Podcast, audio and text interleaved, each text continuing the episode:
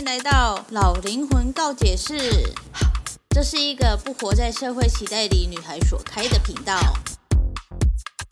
这频道会分享个人经历、身边人对我的告解故事，少许沉重的社会议题，以及日常所遇到的五四三小事。如果喜欢这个频道，欢迎订阅、抖内帮助我升级装备，也欢迎追踪我的 IG Y 八三一八三。这个节目会时不时的出现英文、韩文以及泰文，有兴趣的朋友可以跟着我一起学习单词哦。好，那我们就开始今天的主题吧，Go Go！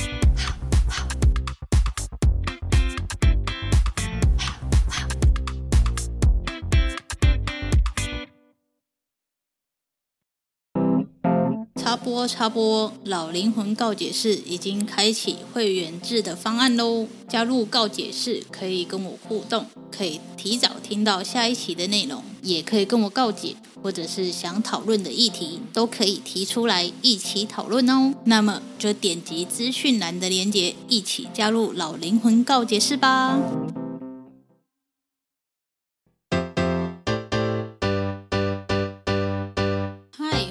老灵魂告解室今天要讲的主题呢，要先前情提要一下，就是如果你有听我之前的 podcast 的话，你就会知道呢，这一次的泰国行呢，十五天我都是自己一个人去玩的。会自己一个人去，是因为没有人会有跟我一样有十五天的假期，除非他就是后亚郎不用上班，或者是刚好离职之类的。但是因为我也没有大肆的宣传说，哦，我要去泰国了，有没有人要跟我去？虽然说我有在 D 卡上 po 文找旅伴过，但是就没有成功嘛。然后我后来也想说，算了，就自己一个人比较自由自在，我就把那个文章给删掉了。Anyway 呢，反正这十五天呢，就是没有人跟我一起去游玩，所以我从头到尾都是一个人。然后在去到泰国的时候，才认识一些新的，也是去旅游的人。但是如果你有听的话，你就会知道，我从去年十月底就开始，已经买好机票，开始在规划这一次的旅行了。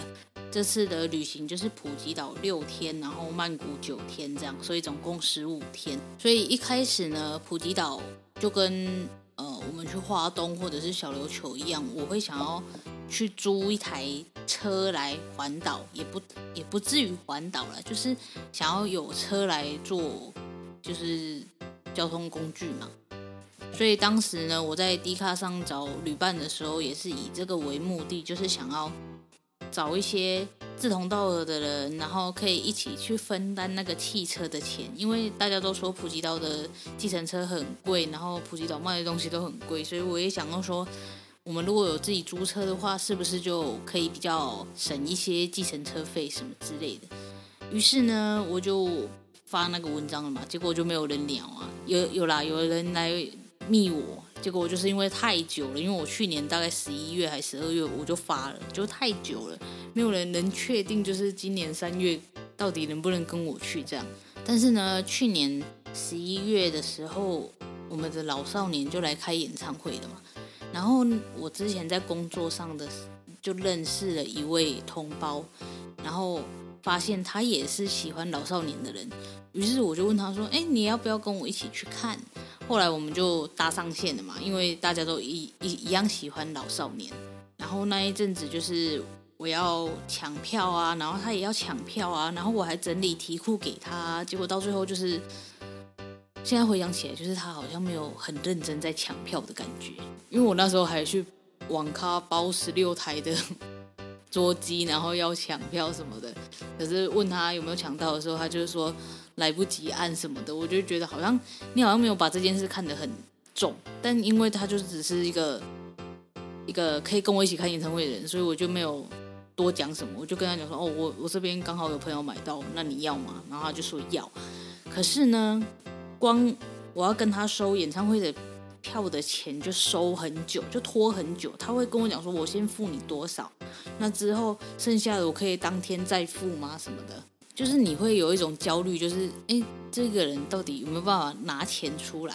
可是我们又是在工作上认识的。我的工作是指我去摆市集的时候我们认识的，意思就是他有这个收入在，可是他没有办法马上拿出那演唱会的票钱的时候，我我其实是有点疑虑的。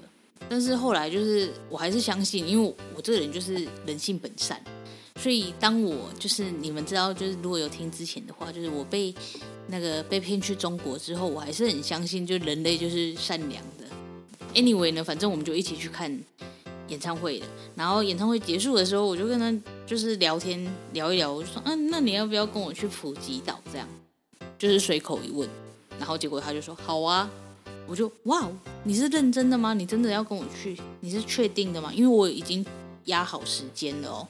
那如果你要的话，你就再跟我讲这样。然后他就问我时间，然后跟我讲说哦，他回去看一下他的 schedule，如果可以的话，就跟我去这样。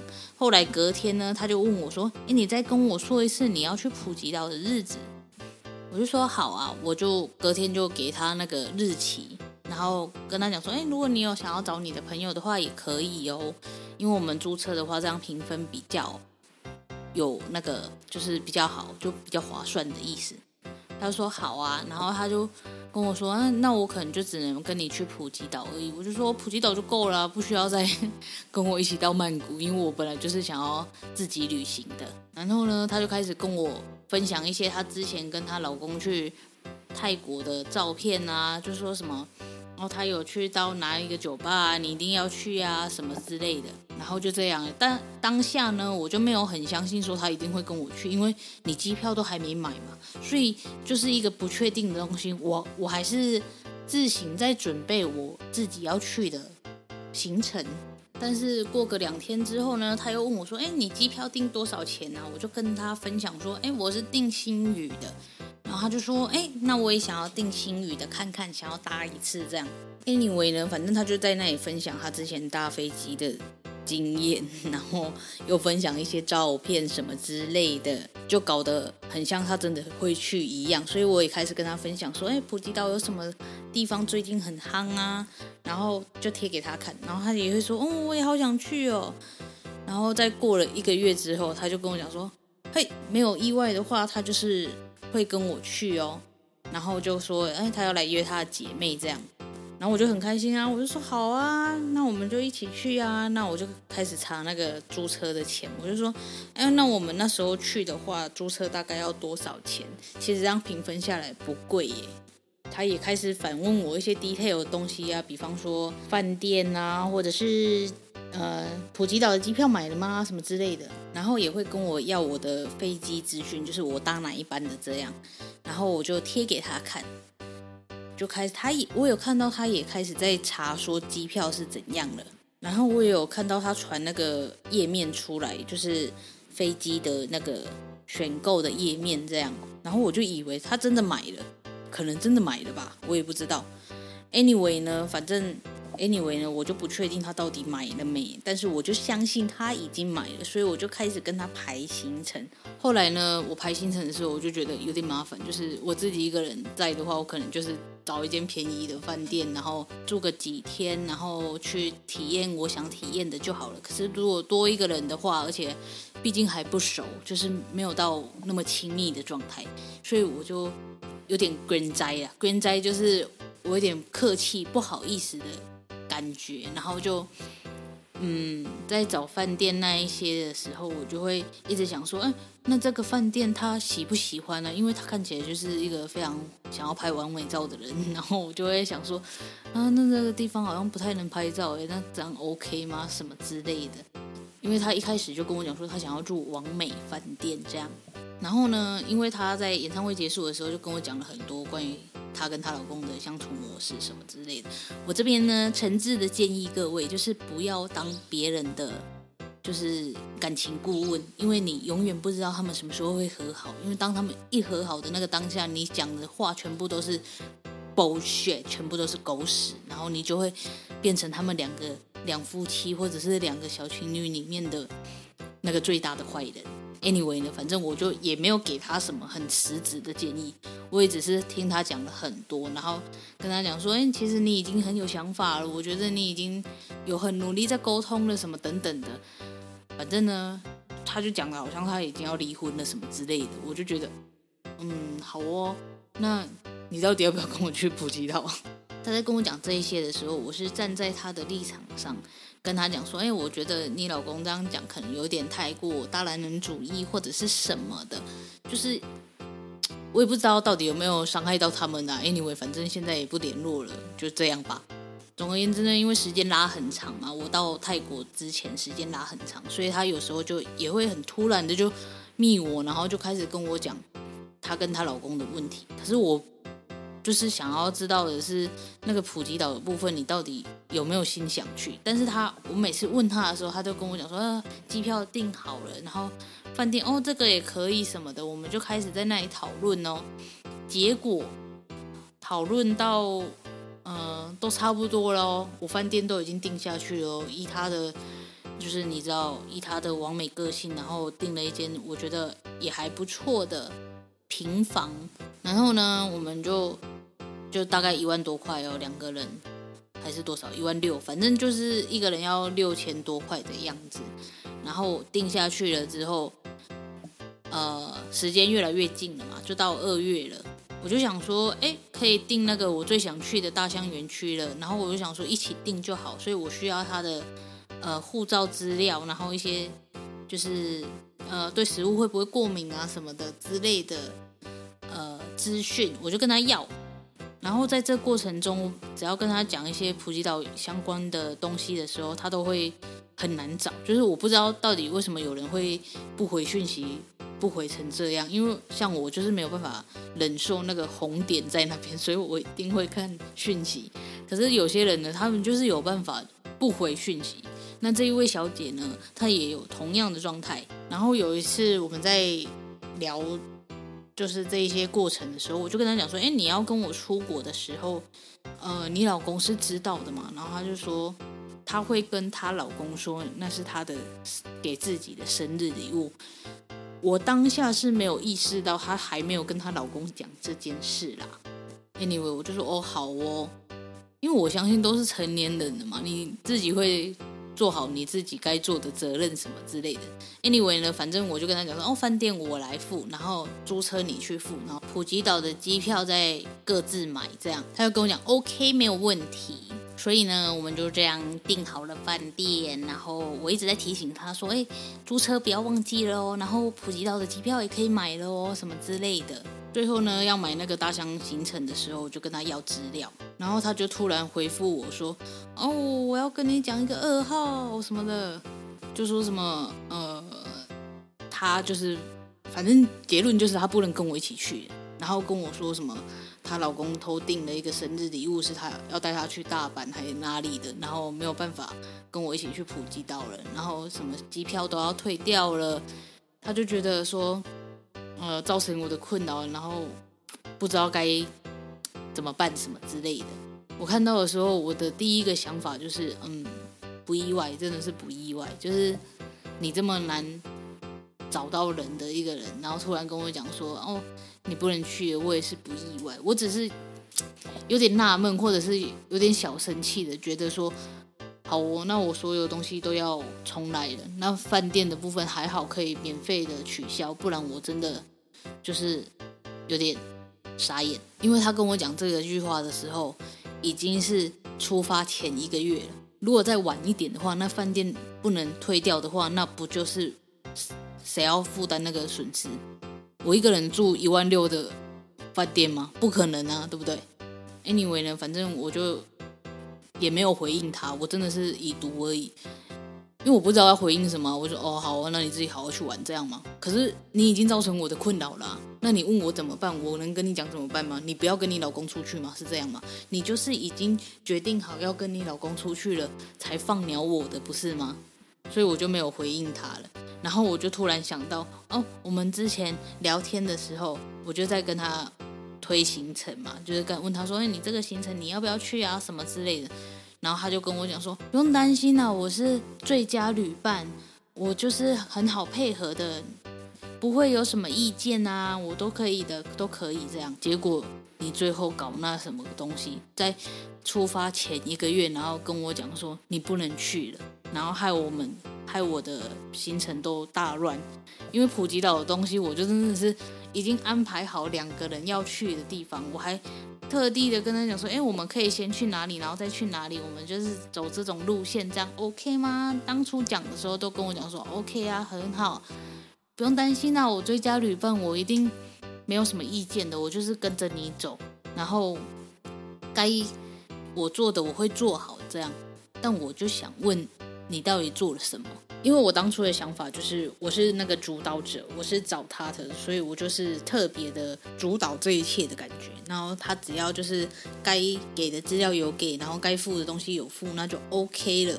但是他最后就跟我讲说他不能去，然后还用了一大堆的理由。我后来跟我妈讲的时候，我妈就有点生气，因为一开始我就是本来是自己去的嘛，然后后来又有人跟我一起去，然后他就比较安心，毕竟去东南亚嘛。大人就会担心这样，结果他就看了一下那个讯息，就跟我讲说，他根本一开始就没有买机票吧。我才想到说，哼，原来有这种可能性哦。Anyway 呢，反正我就对于他讲他自己是最佳旅伴，然后又最后又放鸟我这件事，就感到非常的神奇，然后小小的愤怒。所以我这一集想要讲的就是呢，如果你们真的没有办法保证说你能做到某一件事情，或者是能成功的达到某一个项目的话，就不要轻易的给予别人承诺或者是约定，因为你这样只会造成别人的困扰，然后别人的就是很多事情要重新安排，或者是别人会对你的感官不好。像我就对他的感官不好，所以我到就是后来都没有回他讯息嘛。就他传那一段讯息之后，我就没有回他了。然后我有发现，就是他还退我的 IG，就是因为本来就没什么人在追踪我，所以有那个数字掉一格，我都会觉得很明显。我本来就没有想说是他，因为我也没有在 care 说到底是谁退我 IG。但是今天呢，我就突然想到他这个部分，因为他跟我讲说，她老公要带她去大阪了。所以我就想要去看一下他的呃动态到底有没有去大阪这件事。结果呢，我在呃泰国的时候，我就看到她发文章说，哦，她跟她老公去庆祝生日，结果也没有出国啊。所以有可能她就真的一开始就是没有买机票这样。Anyway 呢，反正我就是再去看她的那个动态之后，我就发现，哎，她没有追踪我了。然后我就觉得有点莫名其妙，到底是小姐？到底是谁造成谁的困扰？好像是我让你不爽一样，但其实你才是让我不爽的人呢。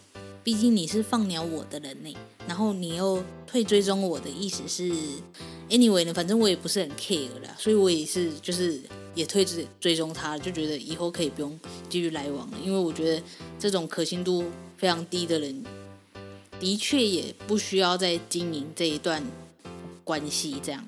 我们就是要去思考，到底什么是一定要经营的，或者是有些可以不用经营的，那我们就可以拒绝。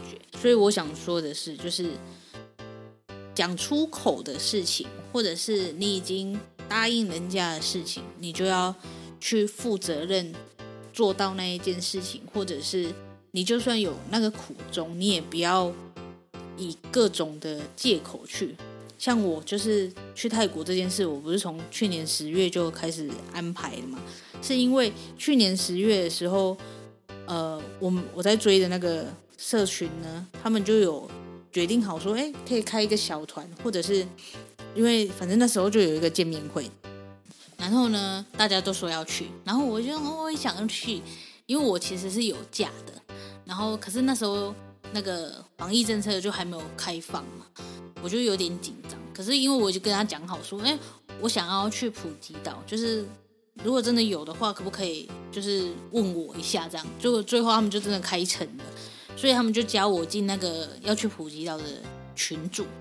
可是我一开始就有跟他们讲说，因为我这边太多不确定性了，因为我要考虑到出国的时间，然后再加上那个防疫政策，就是回来还需不需要隔离？因为我的假没有很多。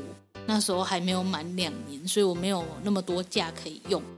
我就跟他讲说，我我我这里的不确定性真的太高了，现在没有办法给你们就是明确的回复。所以他们也是知道，然后就开始就是讨论一些行程的时候，我会跟他们讲说，你们就以你们现在有的人下去做讨论，就好。我如果真的可以的，我会跟你们讲这样。所以我就看了他们找了很多资料啊，普吉岛的资料，然后顺便参考一下。最后呢，我就是不能去嘛，所以我就跟他们讲说，真的很抱歉，我真的就是时间上搭不拢。